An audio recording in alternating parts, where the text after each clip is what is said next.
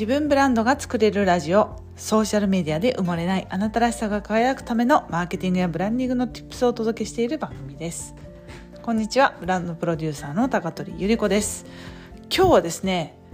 セルフコンパッションという言葉についてご紹介をしたいと思います。皆さんこのセルフコンパッション聞いたことありますでしょうか？いやね実は私このワード聞いてたんですけど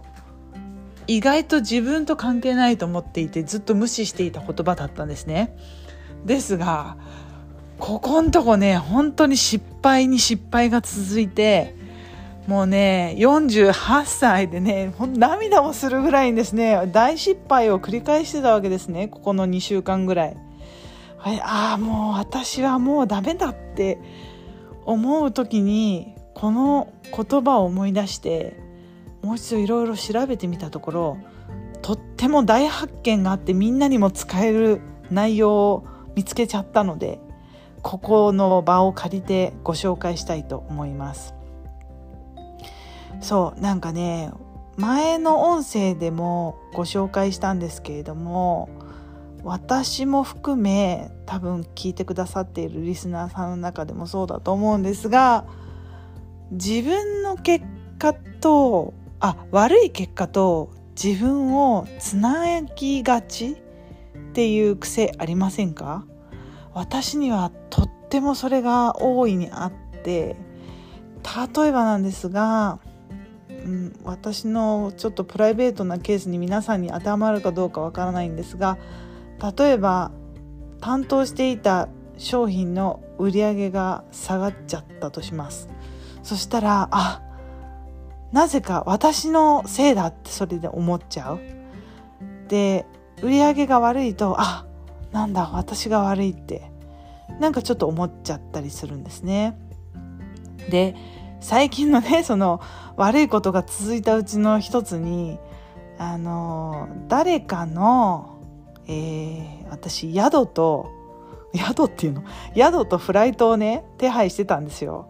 3泊4日だったかな。それがね8人から10人ぐらいの結構グループだったんですよね。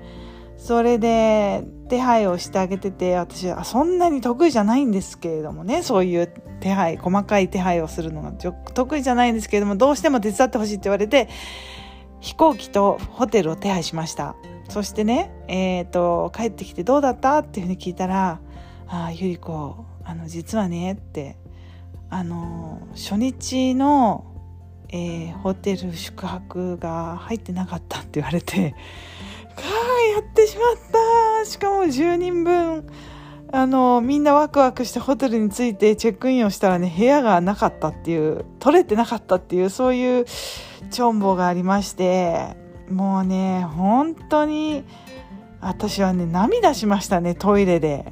今考えたら大したことないのかもしれないけど私がね自分のためにミスったらいいんですけど10人に迷惑をかけたって思ったらもういても立ってもいられなくって私久しぶりにトイレで泣きました。でねまあいいんですよ。なんか慣れてる仕事だったらまだいいんですけれども自分がもともと自信がない分野だったことを頼まれてまあしょうがないから手伝ったっていう内容がまた自分が間違っていたもんだからもうね自信喪失ですよ。はっちゃーと思って。でそういうね悪い結果や失敗が私が悪いんだってすごく思ってたんですね。ですが今日あのねある音声を聞いたんですよ。セルフコンパッションっていう言葉があるんですよって。でそれにはあの普通に、まあ、起業するためにビジネスをしていくためにまあ、いろんな壁がぶち当たるから、まあ、そういうねあのマインドセットって言われる考え方の癖をね、えー、直してこういい言葉でインストールしていってこうマインドを整えていくっていうプログラムがあるんですけどそれをね改めてちょっと聞いてみたんでしょう久しぶりに落ち込んじゃったからさ自分の気持ちをアップしようと思ってそしたらそこにセルフコンパッションという言葉があってそのストーリーをもう一度聞いたんですね。それってなんか自分を愛するあのセルフっていうのは自分にでねでコンパッションっていうのはあの慈愛とか慈悲っていう意味があってあの、まあ、例えばあの女性が子供に対して、まあ、大人でもいいです。大人が子供に対してあ可愛いな守ってあげたいなって思うそういう気持ちに似てることをコンパッションっていうんですけれどもそれを自分に投げかけてあげる自分が自分に投げかけてあげるっていうことが心理学的にとても有効だっていうふうに言われてるらしいんですね。であそうかと。でその認めてほしいっていう心ってみんなあると思うんですよ。私は会社員時代思い返せば本当にその気持ちが強かったなって思ってなんかちょこっと調子に乗っているとなんかこれって私がやってやってんのにみたいな そういう上から目線になってたと思うんですよ今考えると。私はここまで頑張ってるのにみんなどうして気がつかないのっていう。でなんか私が私がっていうところに誰も褒めてくれないっていうかああなんかゆり子さんのおかげでここまでありがとうございますって言われたかったんですよね。でそれって会社を辞める時になんかああ寂しいですとかみんなちやほや言ってくれるからそれまでわかんないんですけどまあデイリーの普通の仕事場ではやっぱりそういうなんなんて言うんでしたっけ承認欲求か。承認欲求を他に求めることがとても多かったんですがこのねセルフコンパッションってそれってまずは他人に求める前に自分でできますよっていうこと内容をね音声で今日勉強したんですよ。あ自分でできるんだとそしたらなんかねみんなちょっと私のことを見てよって思わずに済んだのにってすごい思ったんですよね。でその承認欲求ってみんなにもあるからそれを自分でまずは自分で慰めてあげる。で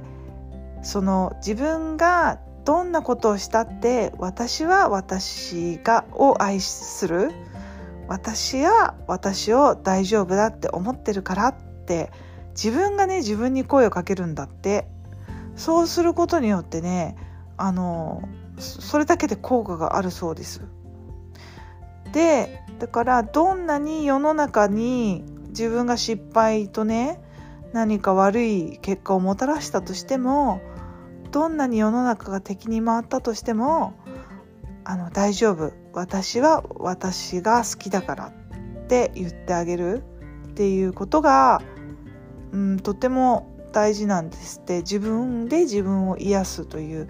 行為が心理学的にも立証されてるんだそうです。そりゃそうですよね。いいこともあれば悪いこともあるじゃないですか。売り上げなんか常にいいことなんか絶対ないだからね売り上げがいい月もあれば悪い月もあるし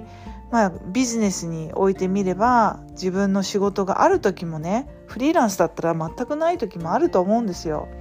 でそんな時にああダメだ自分ってその仕事の結果だったり環境の結果を自分にそのまま置き換えるんではなくてそれはそれで世の中がどう動いてようが私は私で大丈夫だからってちょっと一言声かけるっていうことが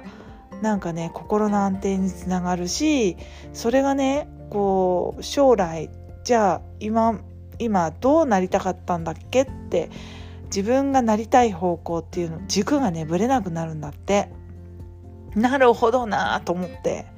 その結果が悪かったイコール私が悪いっって思わないようにする方法の一つとして是非ねこのセルフコンパッションという方法をあの使ってみてください。一つねいい例を言うと私あの打ち合わせをねすっぽかしてしまったことがあってもうブッチよブッチもうそれは本当に私が100%悪くってその仕事の打ち合わせを入れていたのをすっかり忘れてなんか友達にお昼食べに行かない？ってパッと言われて「あ行こう行こう」っつって行っちゃったんですよ。で後から「はあ」と思って仕事の打ち合わせが入ってのすっかり忘れてたって後から思いついて前だったらどうしようどうどうやってこのブッチしてしまったことを取り繕ろうかってすっごい悩んでたと思うんですけど前にその話を聞いていたから大丈夫。あのどんなにね世の中が敵になったとしても大丈夫だからって自分に自分でこう言い聞かせてでそういうふうに思うとなんか、うん、嫌われても私は大丈夫って世の中がどうなっても私は大丈夫って思える強さが出てきてでそういうふうに思ったらうん次に何ができたかっていうと正直にそのブッチしてしまった会社の皆様にごめんなさい。正直に本当に忘れてしまいましたと。いうふうに声をかけてくあのかけることができたんですね。前だったらかなりホールドしてどう出ようかどう取り繕うかどんな嘘でねごまかそうかってすごい思ってたと思うんですけど正直にあの謝ることができたんですね。であのむしろあの心配してました。あの大丈夫でしたか？って心配もしてくださってああのそういうふうに今もねいい関係を築けてるんですけれどもなんかそういうなんていうのセルフコンパッションで自分が自分を慈しむっていうことをすることで対他に対してもすごく正直に忠実に生きていけるっていう術を身につけることができるっていうのをその体験をね見てあの思い返したわけです。そう。なのでねここ2週間ちょっと失敗尽くしで落ち込んでいたところにですねああそういえばそういう考え方があったなっていうふうに思い出してちょっとそんな同じ境遇にいらっしゃる方がいらっしゃれば是非このセルフコンパッションやってみてください。一緒に頑張ろうね。ということでまあ失敗も笑い話になるさというちょっと最後はね開き直ってもう寝ようかなと思います。はい。ということで最後まで聞いていただきありがとうございました。また次の音声でお会いしましょう。またね。チュース